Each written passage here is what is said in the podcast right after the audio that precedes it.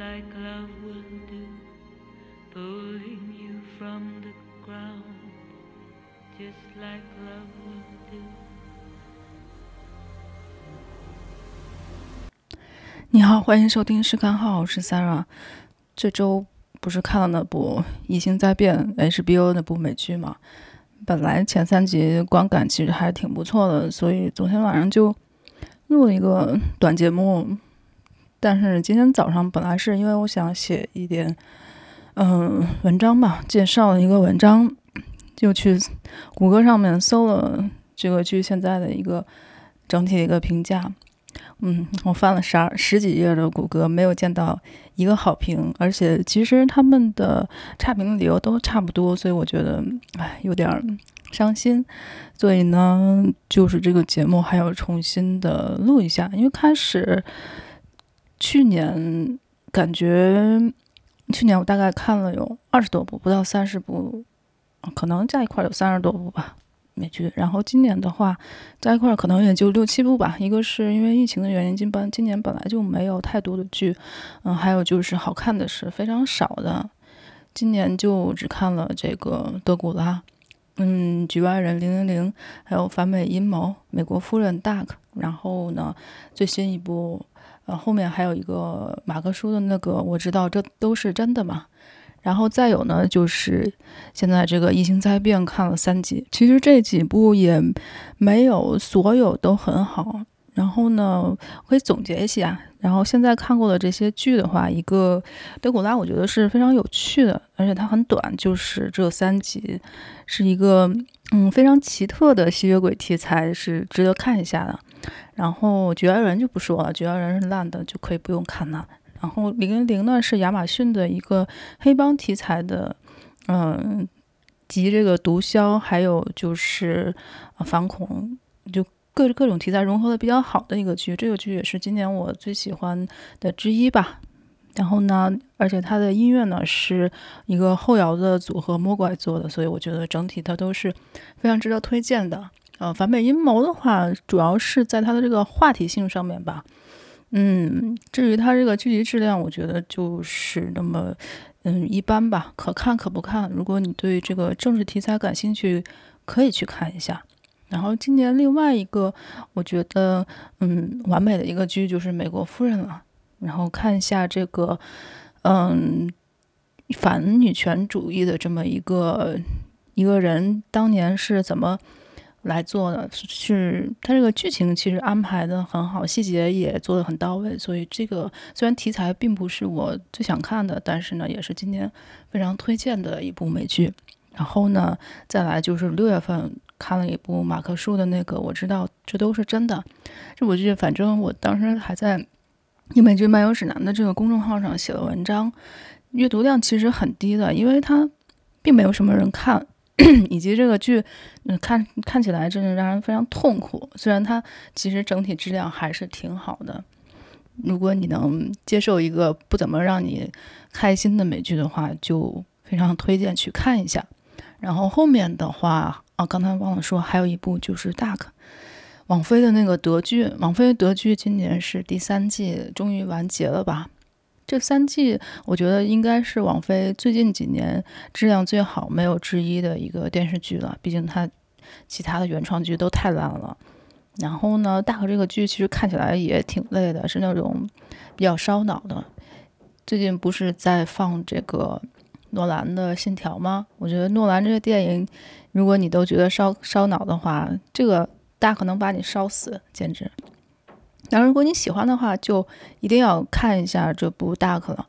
嗯，前两季其实我觉得它主要的问题是它人很多，然后时间线有很多，然后每个家庭里面都有那么五六个人，然后这是五六个人，这些名字啊，这德国人起名字又很像，所以呢就经常分不清楚嘛。再加上他又呃穿有这个穿越，穿越来穿越去。前两集还好，就主要他时间线和人物其实都能分得比较开。然后等到第三季的时候，就成了三个时间线，而且越到后面就越体现出来。这几个时间线里面的所有人就是互相为对方的父母，就更乱了，所以看起来会是挺累的。但是它整体，我觉得它的。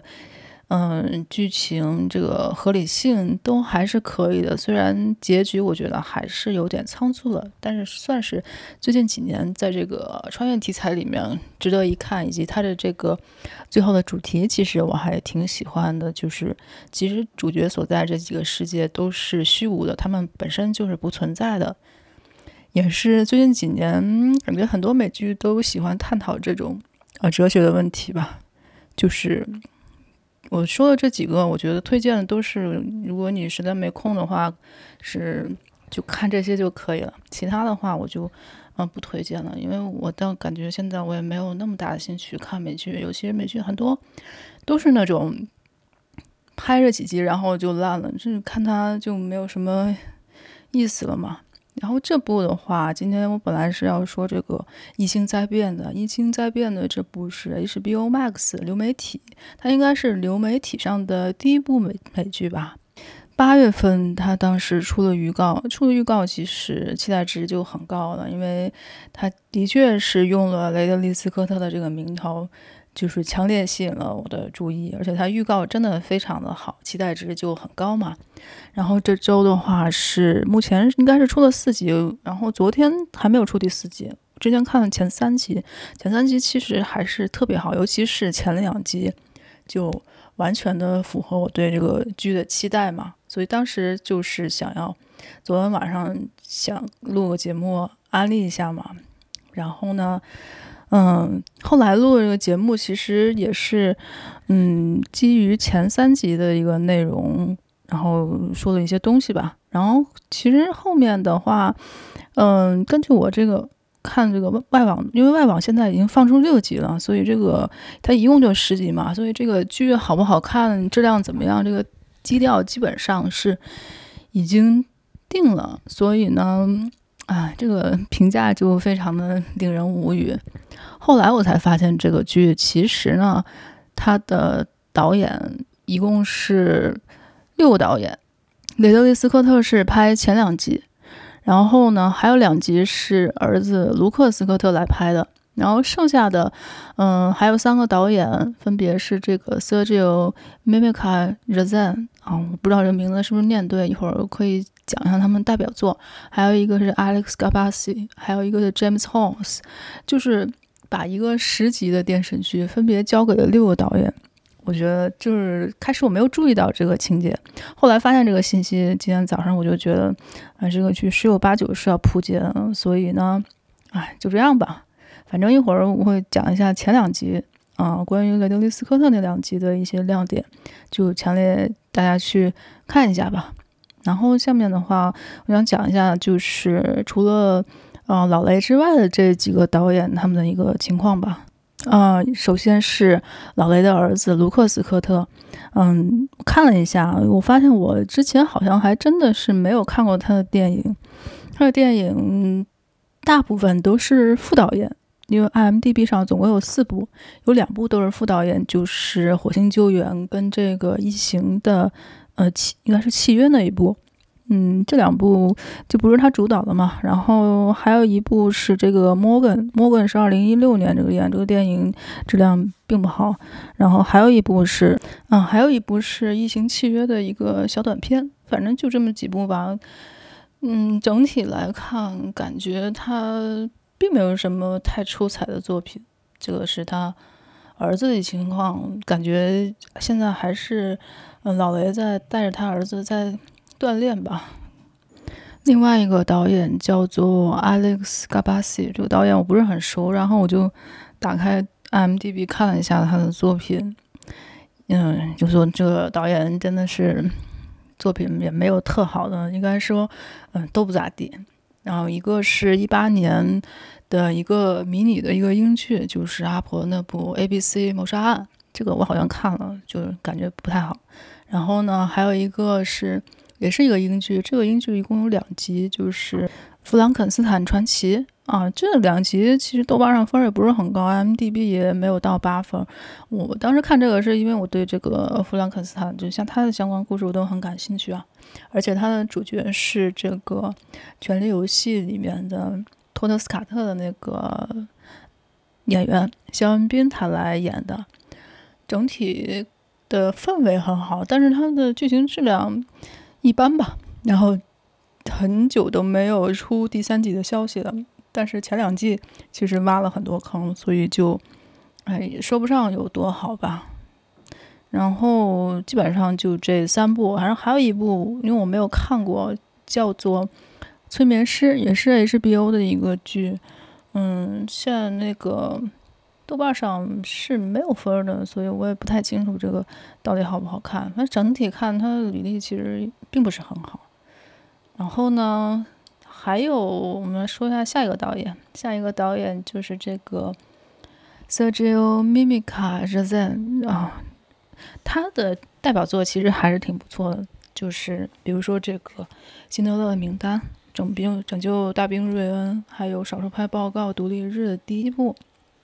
这些都得过很多奖的嘛，就不用说太多。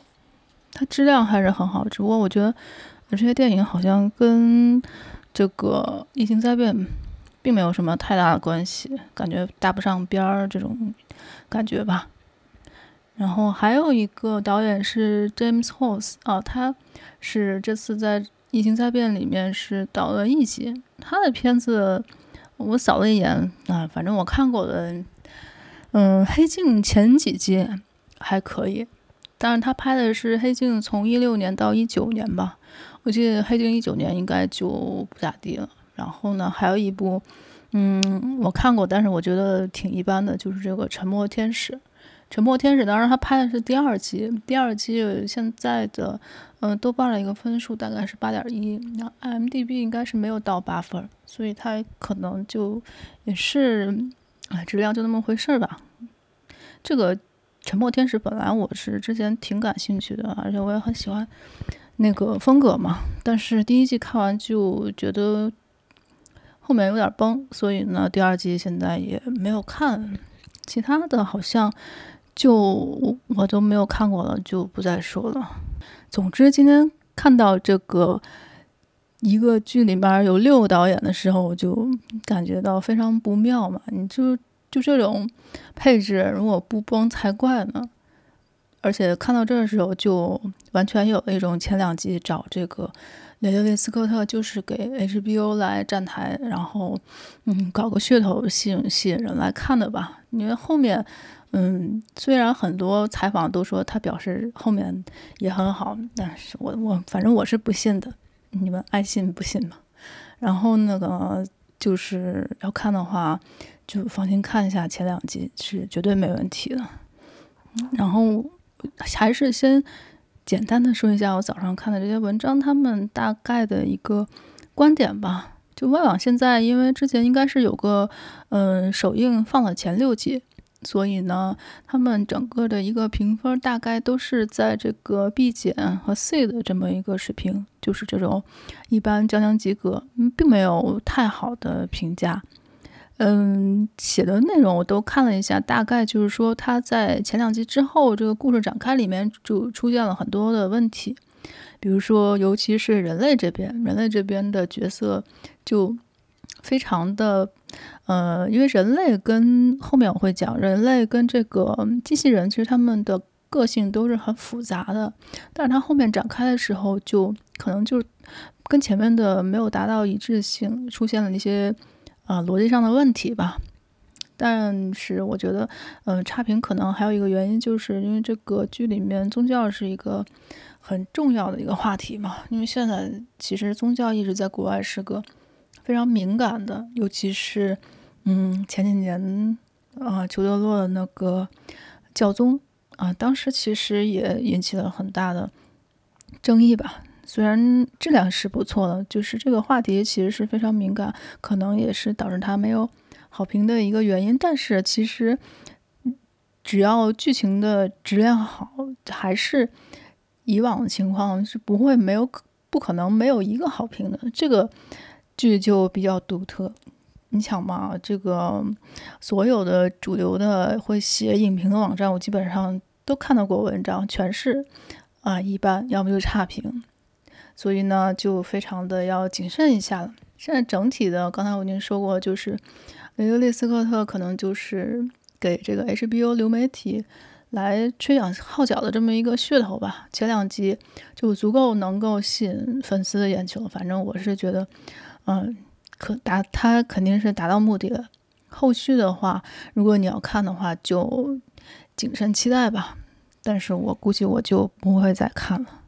本来看这个剧就是为了要看这个雷德利·斯科特的他的一些想法啊，还有后面展开啊。后面本来就不是不是他拍的，就非常令人担心。然后呢，现在又。看到这个差评的这么结果，实在是过多了。大概差评能占到百分之九十以上，我觉得就，嗯，先暂时不看了吧。的确是没有什么，嗯，太好看的。然后下面的话，我就还是来说一下前两集到前三集的一些情况吧，行吧？然后下面就来继续简单的介绍一下这部剧的一些简介吧。先来说一下。嗯，这个剧的一些制作阵容，当然主要就是说两个人，一个呢就是前两集的导演雷德利·斯科特，反正呢他是我最近几年大量开始看电影之后，心中觉得不得不看的导演之一吧。想想他的作品，其实真的没有哪一部是烂的。著名的就不用说了，像这个《银翼杀手》《决斗士》《黑鹰坠落》。呃，普普罗米修斯啊，异形的这个系列，包括前传、契约这些，啊，天国王朝、法老与众神，嗯，虽然有的有些人是不太喜欢契约那一部，但是我觉得还是在全传里面是 OK 的，因为它是要承上启下的这么一个作用，所以它呢整个的质量是非常高的。所以呢，当他说要拍美剧的时候，这个预告一出来，期待值就非常非常高。然后呢，这个《银翼杀手》也是最近几年我打过第一部的五星的这么一个电影。最近我经常有一些播客，还有一些节目，有一些问题，比如说，嗯，我之前听过一个科幻的一个播客，里面有一个投票，就说，嗯，哪部电影里面雨下的最大？这个反正我现在想还是就是第一第一位的就是这个《银翼杀手》末尾的那个那段。然后后来他们又提了一个问题，说是如果要搞的那种沉浸式的戏剧，你希望去哪个世界？反正我当时想的第一个答案也是《银翼杀手》，足以说明就是对他的爱了吧。然后呢，这部呢是雷德利·斯科特的第一部美剧，他呢其实现在还有手里有很多项目，比如说这个《异形前传》、《最后的决斗》，还有这个《战地摄影师》，所以他的电影项目其实很多的。最后呢，他就只拍了前两集，后面呢是他的儿子卢克·斯科特来导演的。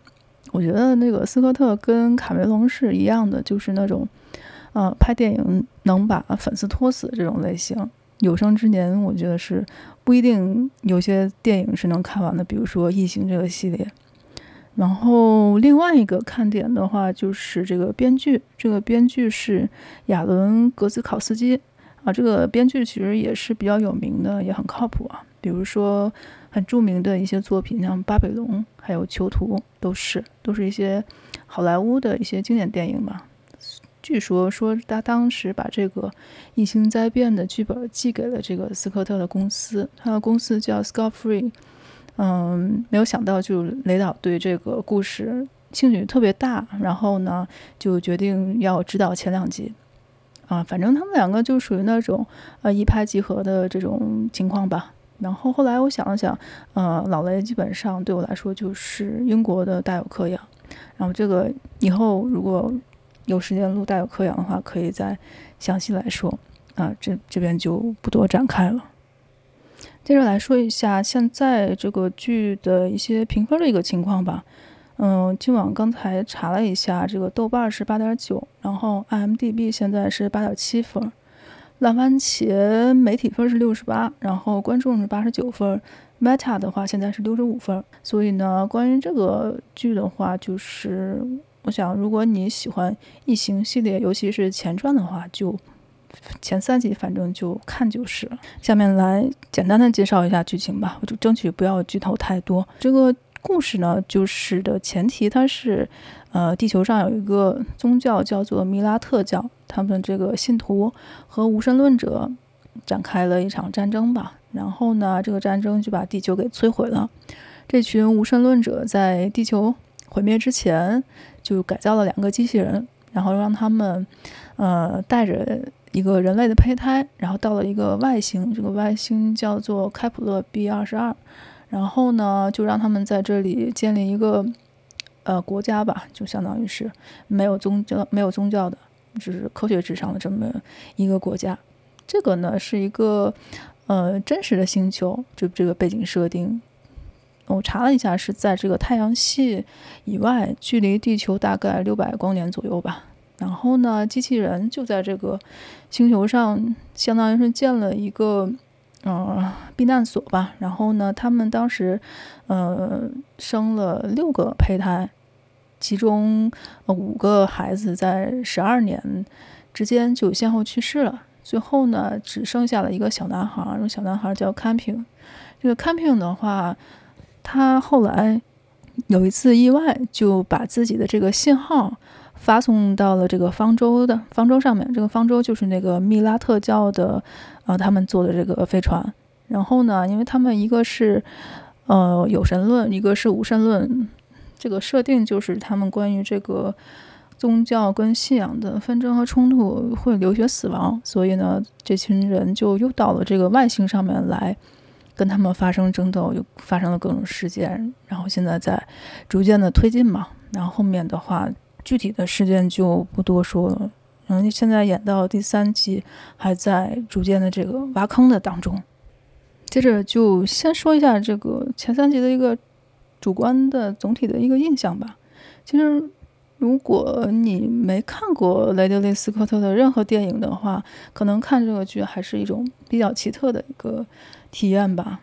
然后到现在，我觉得我还是没有办法猜到后续的这么一个走向，因为人物的性格展现的也是比较的复杂诡异，他们这个正邪两派、正邪两方的个性是全都有了，这点和《普罗米修斯》其实是非常像的。所以呢。嗯，如果你能接受这种，就可以看得下去。不习惯的话，你可能觉得这个剧整个的调调有点啊神叨叨的吧，就是神棍的那种，也可能看不懂。但是呢，我就是非常极力百分百推荐去试一下，毕竟这是一种呃不可错过的观剧体验吧。然后呢，再来说一下对于这个美剧里面。能够看到他以往作品的哪些东西吧，就是你可以把它当做雷德利·斯科特的很多电影里面，嗯、比较明显的一些元素的重新的再创作的这么一个作品。我们看《异形》的时候，能发现到它探讨的是对人类起源的一个东西，然后《银翼杀手》里面说的是人工智能跟人类。这种关系嘛，然后呢，这部的场景设置其实也有一些场面非常的有这个赛博朋克的味道，然后也涉及到了机器人自我意识的觉醒问题，以及电影里面像这个《天国王朝》《法老与众神》也有对宗教的一些反思，以及这部里面还有《火星救援》里面嗯、种土豆的这么一个既视感吧。反正总结一下，就就是老雷创的这。几部影史经典，虽然它的故事啊背景都不一样，但是探讨的母题其实就是那么几个，它就是集中在这几个话题上面。嗯，简单的总结一下，就是人类到底是从哪儿来的？啊、现在是什么样子？以后要走向什么地方？这个话题感觉最近有很多的剧都会在讨论啊，比如。前一阵子看的这个《Dark》，嗯，王菲的那个德剧，基本上也是这个话题。然后这次他来拍美剧的话，相对电影来说就有了更长的时间去，呃，编一个史诗故事。至于这次他最后到底要把故事讲成什么样的主题，就得再接着往后看了。这个前三集的话，基本上已经构造了一个世界末日的背景吧。然后这里面人类刚才说的是分为有神论跟无神论者的，这两者是不能兼容的，要互相搏杀。然后影像风格其实可以看一下，跟他以往的电影基本上是一致的，是那种比较黑暗，然后冰冷血腥，呃，未来是非常的荒芜的。虽然这次没有吉格斯啊、他设计那些啊异形的那些怪物啊，但是他这次的这个飞船，嗯、也是非常有个性，然后也很多让我们一起看的朋友们做了好多的。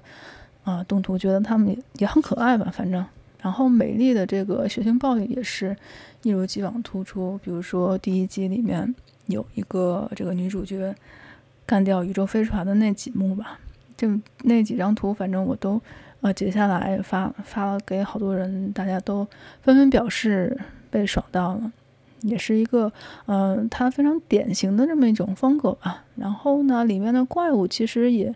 非常像《异形》里面的那个初代的形象。另外一个比较一致的点就是女性的角色。其实《异异形》里面就不用说了，这个女性是绝对的女主角，男性为辅。在这部里面也是一样，这个男性是一个服务的机器人，而女性呢，则是占这个主导的地位。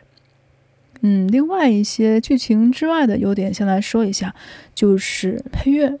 我后来查了一下这个配乐，一个是 Ben Frost，他的这个代表作就是《Duck》，另外一个呃作者那个名字太长了，我没有记住。反正他的代表作是《普罗米修斯》，这个气质就非常的一致了嘛。然后再加上这个 OP 的画面是宇宙的太空非常美，然后加上音乐也算是今年最厉害的片头之一了吧。嗯，另外一个就是这个里面的这个机器人，男性机器人，他总是喜欢讲冷笑话，我觉得还挺有意思的。这个倒是跟《火星救援》挺像的。嗯，我后来找了一下那个冷笑话的这个全文，可以一起来欣赏一下。一只猫、一个故障机器人和一个牧师走进妓院。故障机器人叫了一个拥有机械技能的妓女，妓女叫了一个懂得密特拉奥秘的处女。然后猫不知道叫什么，于是猫呢就问故障机器人和牧师的意见。牧师问故障机器人：“一只猫怎么会说话？”故障机器人说：“我故障了，这一切其实根本就没发生，猫不存在，你也是。”于是牧师说：“谢天谢地，有一刻我还以为自己疯了。”嗯，这个故事这个笑话实在是有点太冷了，但是在剧里面觉得还稍微有那么一点好笑吧。就比较少见的这种冷笑话，我觉得日本人比较喜欢讲这种笑话。好的，这个优点的话，我觉得亮点不涉及到太多剧透的都快说完了。然后呢，下面的话就是会大量的剧透了。如果你比较介意的话，就可以先不听了，直接去看就 OK 了。然后呢，下面的话，我想接着来说一下，就关于这个标题嘛。这个标题的英文名字叫做《Raised by Wolves》，啊，中文译就是由狼抚养。我们经常叫就叫狼崽子。这个意思可以引出来一个神话典故吧，就是关于这个罗马城的建立，讲的呢就是两个被遗弃的婴孩，通过吸这个母狼的乳汁。最终活下来，然后呢，给这个祖父报了仇，建了罗马城。所以呢，就是还是可以看出来，老雷拍这个剧的话，他就是想拍一个人类史诗，然后带有一点神话的味道。可以把剧里面的这两个主角机器人就当做是所谓狼，而他的这个孩子看平就是被狼抚养长大的一个创造文明的最后的一个祖先吧。那么这个美剧它。到底是要探讨什么呢？像《异形》的前传里面，里面的这个主角 David，他是想要通过异形来实现这个生命的进化。然后在这个异形灾变里面，这两个机器人其实是想完成毁灭文明的这么一种重启吧。嗯，看了一些东西，说雷德利·斯科特说过，他想要探讨的是，如果人类再重新过一遍的话，嗯，把这个星球上的混乱啊、战争都消除了，会怎么样？是我们再重新过一遍，是能过得更好吗？能活得下去吗？就这个这种话题，现在也比较的紧跟时事吧。就我们现在这种状况。嗯，都懂的，就不用再多说了吧。像这个异形灾变里面，嗯，这个设定就是重新又开始了一遍地球上创造文明起源、发展，然后毁灭的这个这么一种情况。一个是从个人，然后呢到这个宗教跟科学他们的这个呃争论，其实。可以看出，他想写的故事还是在遵循着这个太阳底下无心事的这么一个过程吧。就历史的车轮永远都是不会改变的，只不过是在一次又一次的重复着做过的错事。这个的话，嗯，可以看他的这个宗教的，就是那个密拉特教他们的那个衣服，那个衣服就非常像十字军东征的那个盔甲。这种隐喻其实就非常明显了吧。然后另外一个主题呢，就是看一看机器人这边，就是如果一个人类是由机器人来抚养长大的话，这个跟人类到底会有什么不一样的地方呢？嗯，这点上那个编剧编剧他曾经表示，就是说。其实我们有很多的基因是受到父母的影响的嘛，也受到外部环境的一个影响。所以呢，父母的有些意识其实是在影响着孩子，就是我们所谓的这个原生家庭。但是如果你的父母是机器人，到底又是怎么样呢？这部分我觉得前三集还没有讲的。太多，唯一的一点就是那个 Campion 他的后期第三集吧，第三集就开始有一些叛逆了，对于他这个机器人父母的一些怀疑，也算是这因为是两个不同的种族嘛，就是天然会有这个种种族隔阂的，所以呢，就是感觉在以后的故事里面，可能还会有更多人类跟机器人关系的一些故事吧，然后这个。Capin 以后会到底是要选择人类还是机器人呢？这个就只能拭目以待了。前面三集其实主要是在讲机器人这边的故事，他们的这个机器人所具有的一些人类的情感呀，然后他们想要建立的家庭关系啊，然后这些东西又怎么反过来影影响机器人的这个进化？其实这点的话，以前从这个《银翼杀手》到普罗米修斯，然后呢，后面到异形、异形契约这边，其实它都有讲这个人工智能，他们这自我意识觉醒的这么一个啊、主题吧。异形灾变的话，其实也是类似的东西，但是呢，我觉得后面展开应该还是会不太一样了，因为它就涉及到了抚养这么个问题，这个我觉得在前面这几部不太有。倒是有点像，嗯，以前以前有个科幻电影叫做《第九区》，啊，那个稍微有一点点设计，但那个是人类抚养机器人，然后另外一个呢，就是真实的人类是一个英剧，反正也是探讨的人工智能的一个问题，让机器人来承担父母的责任，就是感觉听起来好像没有什么人探讨过这个问题吧。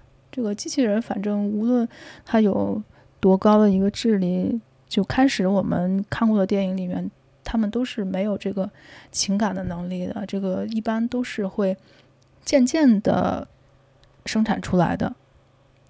但是，就是针对抚养儿女这件事，首先得要有爱嘛。感觉这个剧里面的两个机器人，我觉得他们的，嗯。机器人的情感反而要少一些，人类的情感要多一些。我不知道是他们开始设置的这个啊指令的问题，还是什么样的。嗯，关于他们机器的这个特性，我觉得就是在他们最开始的时候，其实是没有任何名字的嘛，就只有父亲、母亲这么两个代号。然后故事发展的时候，其实就他们这个机器的属性就越来越少了，感觉有很多画面都是体现了他们的一些人性吧。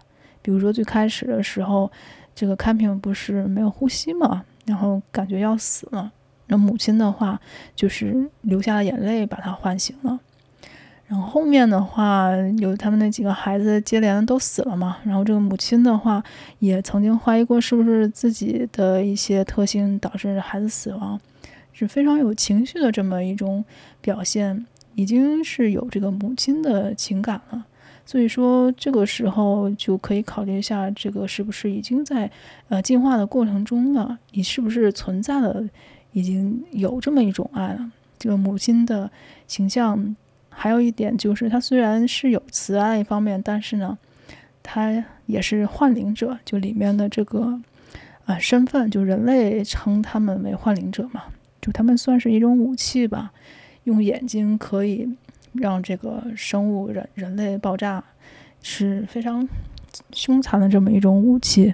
反正就这两个形象是产生在同一个角色里面的，所以就使得机器人的特性。更加复杂了吧？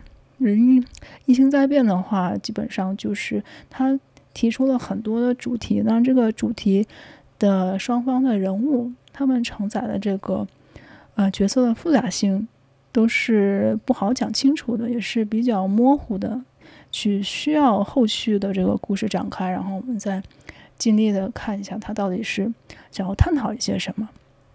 嗯，刚才说的是，嗯。机器人这边吧，机器人的话，嗯，说完之后，我们可以再来简单的说一下人类。人类这方面，后面第二集、第三集也有稍微讲一些东西，也是非常复杂的一个矛盾的特性。比如说这个密拉特的这个教徒嘛，他们这个要信仰他们的这个雷雷神嘛，就是雷神索尔神这个宗教。但是呢，里面的一个小孩子就是休眠的时候被人强奸了嘛。这个宗教就是非常的，虽然他说是宗教，但是你可以感觉到基本上就是一个邪教。宗教本来是应该是在塑造信仰的嘛，结果后来就反而变成了一个啊、阶级统治的一个工具。这里面的我记得有个小孩子还说，就是说。他强奸了你，他选上你，应该感到荣幸之类的。所以呢，就是已经具有了一种邪教的味道了吧？包括很多画面里面，那个最有权有势的人，可以看到他是坐着这个八抬大轿，跟其以往的这个还不太一样。所以呢，你说哪边是绝对正确的吗？其实并没有啊。比如说像这个机器人这边的话，就不允许。拥有信仰，然后呢，也不能许愿啥的，不能有这个精神寄托的。但是这个按理来说也是啊不人道了嘛。然后呢，人类的方面，我之前已经说过了，所以呢，就是在这两派中间的一些很多的矛盾里面，然后要重启这个人类的文明。后面的剧情到底要怎么展开，就要再看后面几个月的。这个后面几集的故事了吧？然后现在故事就挖了很多坑，有很多的悬念。比如说这个星球，外星球，既然它是被人类觉得是宜居的，但是在上面可可以看到是非常的荒凉，也没有什么生物啊动物。地上他们住的地方旁边有个坑，嗯，现在没有讲这个坑到底是。通往哪里的？然后异形到底那个怪物是从哪里来的？也没有讲。然后这个星球应该是还有一些其他的秘密。到现在就是挖坑，反正是挖的够多了。第三集的话，其实它有解决一个小的嗯、故事吧，就是关于这个母亲到底是是不是有影响她去世的那些孩子。这个解决之后，就又挖了一堆大坑。嗯，其实后来我就知道这个第三集是已经是儿子在拍的嘛，就是感觉还是能感觉出来不一样的，这个叙事风格也是有一些变化。前三季我觉得还是值得安利的，可以去看啊，自己去看就是了。我是 Sarah，今天的话就差不多到这里了，拜拜。